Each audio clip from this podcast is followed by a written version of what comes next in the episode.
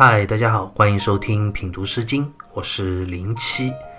这一讲呢，我们要来一起聊一下齐风里的《载驱》这首诗歌。《载驱》这首诗歌，它背后的故事也是和文姜与他的哥哥齐襄公之间私通的丑闻有关。我们在齐风之前的诗歌里已经读到过两首取材于相同主题故事的讽刺诗歌，一首是《南山》。还有一首是《必构》。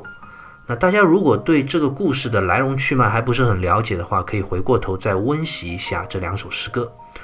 我们之前就讲过，文姜她是齐国的公主，嫁到了鲁国，嫁给了鲁国的国君鲁桓公。但是呢，文姜在出嫁之前就和她的哥哥齐襄公有着不伦的男女关系，并且出嫁之后还一直保持这样的关系。后来呢，鲁桓公去世之后啊，鲁庄公继位。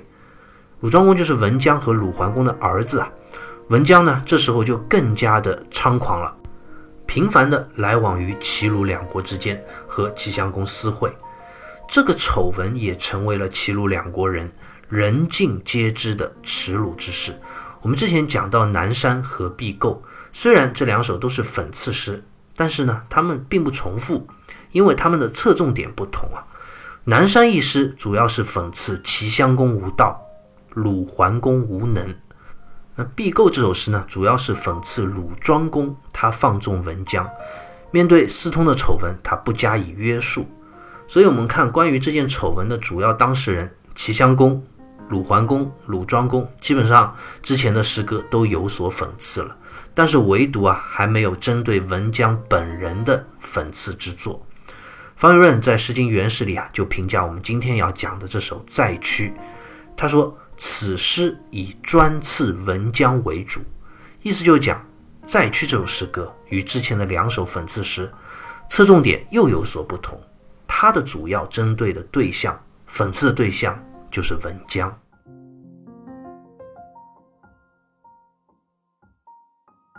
再去》这首诗歌一共有四段，我们可以分成两个部分来读。首先是诗歌的前两段：“再去勃勃。”殿服诸阔，鲁道有荡，其子发兮。四离己己，垂佩倪倪。鲁道有荡，其子凯翼。载驱勃勃，载驱二字啊，讲的就是马车奔驰之意。勃勃呢，是一对象声词，形容马车车轮滚动时所发出的啵啵之声。但这也并不是一个简单的象声词。王先谦在《十三家一集书》里就解释说啊，勃之言破也，重言勃勃，为驱驰之声甚急急也。意思就是讲，勃勃的马车之声啊，是指马车跑得很快的时候所发出的声音。由此呢，也说明马车上的人出行的非常急迫，很赶时间，心急如焚。那诗歌开篇的描写就非常特别了。也是先做了一个声音上的描写，未见其人，先闻其声，形成了一个文学上的悬疑，调动了我们读者这样一种心绪。我们好像就和诗人一样，站在路边，远远地听到马车飞驰而来的啵啵之声。那马车要由远及近，慢慢地驶到我们的眼前了。这是一辆怎样的马车呢？我们慢慢的就看仔细了。电扶朱阔。电扶指的就是马车车厢上的竹帘，朱阔呢，则是指马车的车盖是朱红色的，这一看就不是一般的车了，很豪华，一定是贵族所乘。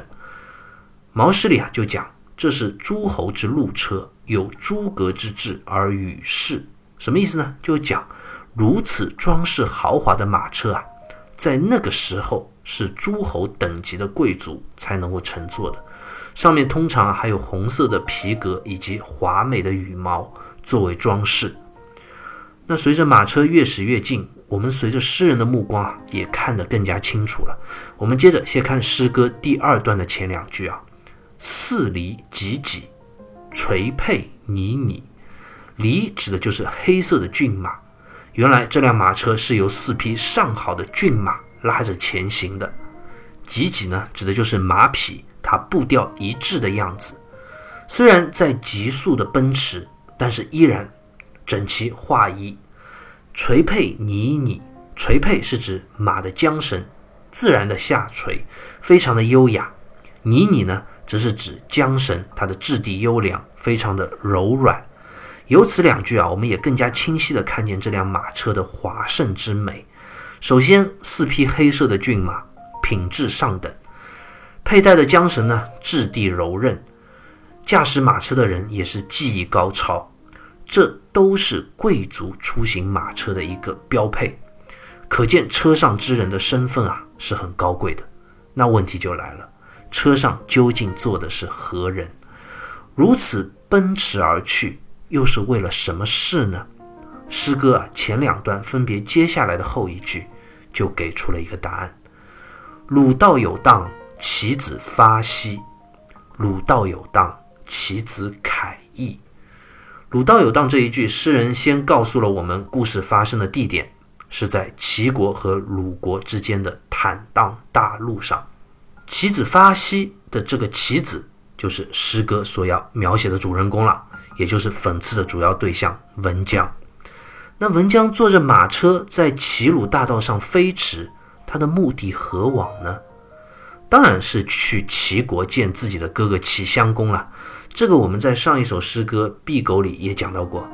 鲁桓公死后，文姜不仅没有收敛，反而变本加厉，多次频繁地从鲁国去到齐国与齐襄公私会。所以诗人在这首诗歌里所描写的，或许也是其中某一次文姜出行的画面。发兮这两个字，发是出发之意。三家诗的韩诗里啊，说这个发字还有旦的意思，也就是元旦的旦，意思是日出天明之时。所以这个发字啊，在这里也不单单是指出发了，更是指一早天刚亮他就出发。兮这个字呢，朱熹在《世纪传》里就解释说：夕由宿也，发夕为离于所宿之舍。意思就是讲这个“夕”字，我们知道它本意是指日落夕阳的意思。那日落时分，一般人们都要干嘛呢？都要回到自己的住所休息。所以这里啊，其实也是引申这个“西”字，它指住所之意。发西连在一起，就是指一大早就离开住所出发的意思。那接下来第二段的这一句，其实也是相同的含义：其子凯翼。启和帝这两个字啊，《毛氏正解》里就说通凯意，所以啊，它也读作楷意。这两个字比较难写，大家可以看一下文案，意思也是指天刚明亮之时。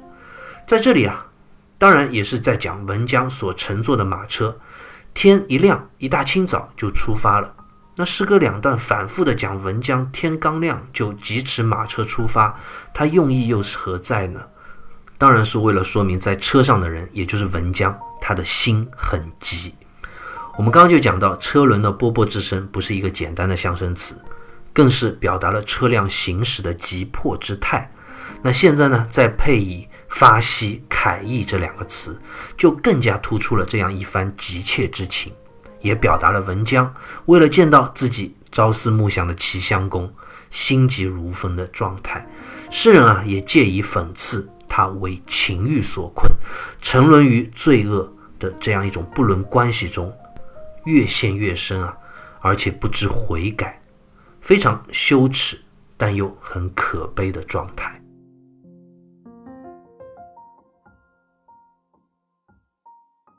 我们刚刚读了诗歌的前两段，诗人描写了文姜乘坐马车飞驰赶往齐国，心中急切之情。接着呢，我们再来看诗歌的后两段。这两段的内容和前两段又有所不同了，同样也是在描写文江的心情，但却有了不同的微妙变化。文水汤汤，行人旁旁，鲁道有荡，其子翱翔。文水滔滔，行人彪彪，鲁道有荡，其子游傲。文水汤汤，这个文水啊，是河水之名。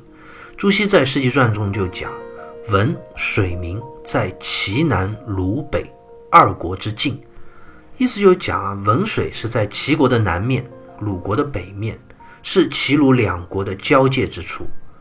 商商呢，则是形容文水的河水啊，盛大充盈的样子。这一句其实也是在讲，一早就出发疾行的马车，现在已经到了齐国的国境了，要进入齐国了。那下一段讲到文水滔滔，也是相同的含义。滔滔也是指水流充足、波涛汹涌的样子。在这齐鲁两国的国境交界之处，是人头攒动、人来人往、熙熙攘攘的。所以接下来诗歌两段分别就讲到了行人庞庞。行人彪彪，庞庞和彪彪这两个叠字形容词都是用以形容行人众多之貌。当然，这里也有讽刺之意啊，意思就是讲文姜，你明明去齐国是做如此不光彩、见不得人的乱伦之事，你还居然乘坐着如此华盛华美的马车，光天化日之下穿行于人流之中，招摇过市。简直就是一点羞耻之心都没有了，而且不单单如此啊！接下来诗歌最有意思的描写就来了。刚刚前两段我们讲到文姜，他一早刚出门时候啊，心里非常急迫的状态，而现在呢，他到了齐国的国境之内，他的心情又有了怎样的变化呢？鲁道有荡，其子翱翔；鲁道有荡，其子游傲。这个翱翔游傲啊，都是表达了一种自由自在、无所忌惮、心情非常放松、快乐的状态。这两个词实在是用的太生动，写的就是文姜他到了齐国之后啊，就特别高兴快乐，因为马上就要见到自己的情人齐襄公了。就好像我们平时如果出门很久，比如在很远的地方旅行了很久，要回家了。你在异国他乡刚坐上飞机的时候啊，心情都是非常急迫的，真希望路途上的时间能够过得快一点，马上就能够到家。等到飞机在祖国、在家乡落地的那一刻，你的心中啊就会突然的特别的放松，特别的开心，因为到家了，要见到自己的亲人朋友了。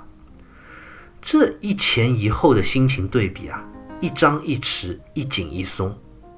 历来啊，很多关于这首诗歌的解读都忽略了，但这却偏偏是这首诗歌在文学上最出色、精彩的一笔，富有张力，将人物的心理刻画的入木三分、淋漓尽致。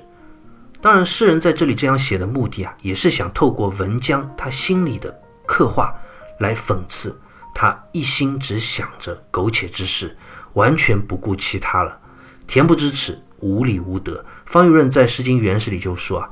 此诗在庄公之年，其会凶也，尽至乐而忘返，遂翱翔远游，宣淫于通道大都，不顾行人善笑，岂上知人间有羞耻事哉？意思就讲这首诗歌写的都是文姜在鲁庄公继位之后，多次频繁的和他的哥哥齐襄公私会的情形。这个时候，他已经沉沦在这份不伦之恋中，甚至都乐而忘返。马车行驶在这样人来人往的齐鲁大道上，也顾不得他人的冷眼和嘲笑了，做着如此道德沦丧之事。但是呢，羞耻之心却早已荡然无存。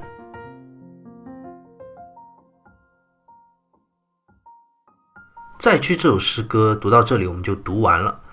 当然，这是一首对于文姜的讽刺诗。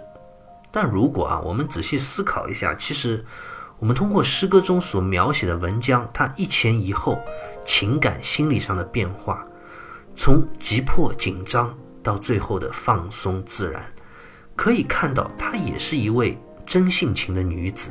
她只是已经完完全全的无法自拔了。虽然所做的是一桩常人无法接受、违背基本伦理的丑恶之事。但是我们也从诗中啊看到了文江这位女子，她陷入情欲感情之中，极其可悲又可怜的状态。所以，我们看这首诗歌，比起之前的《南山》和《毕构》两首讽刺诗啊，诗人的下笔还是非常的婉转的，没有很明显直接的责备和讽刺。我想，诗人这么写也是出于于心不忍，毕竟人嘛。都是有可怜之处的，也有执迷之时的。以往很多的《诗经》解读都只停留在对于文姜不伦行径的严厉批判和责备之上，但我想这样的评价也未必是完全全面的。文姜只是一个普通的女子，她在当时啊，还是相对封建的一个社会中，要做这样的事情，其实说白了，作为一个女人来说，也是需要勇气的。而这份勇气来自哪里呢？我想多多少少和她作为一个女性，她自身的情感需求有着不可分割的联系。所以从某种角度来说，她也是非常可怜的、可悲的，为情所困，值得同情。英国的历史学家吉本啊，在《罗马帝国衰亡史》里就曾经说过，我们的同情心在听到叙述年代久远的悲惨事情时啊，是冷漠的。什么意思呢？这其实就是一个普遍的现象。我们现在如果说到一些很久远的历史故事时候啊，人的同情心好像就会变得非常的缺乏了。比如说，我们在讲一个千年之前的某一场战争，有多少人死于了这场战争？现在啊，我们说起来好像就是一个很平淡的历史事件一样。这些战争中死去的人啊，也成为了一个个好像非常冷冰冰的数字而已。其实啊，并不是这样的。不管是过去还是现在，任何一个人都是真真实实的人，都是有血有肉、有情感的人。我们在阅读千年前的诗篇也好，历史故事也好，我们的身份啊，并不只是一个冷眼旁观者，而是要让自己充满着同情和同理之心，感受古人的感受，体验古人的体验。如果能做到这样，那我们对于文姜的评价，也就不会仅仅停留在非常冷漠的责备之上了。一番跨越千年的同情心啊，也会油然而生。品读《诗经》啊，尤其是类似像《再屈》这样的讽刺诗，在阅读的时候啊，不只是让我们自己去做一个道德上的评判者，站在一个道德的制高点上去评论文姜，他到底是对是错。这些是非对错啊，其实是非常明了的。千年以来，已经有无数的人都评论过了，不足为奇。我们要真正学会的是什么呢？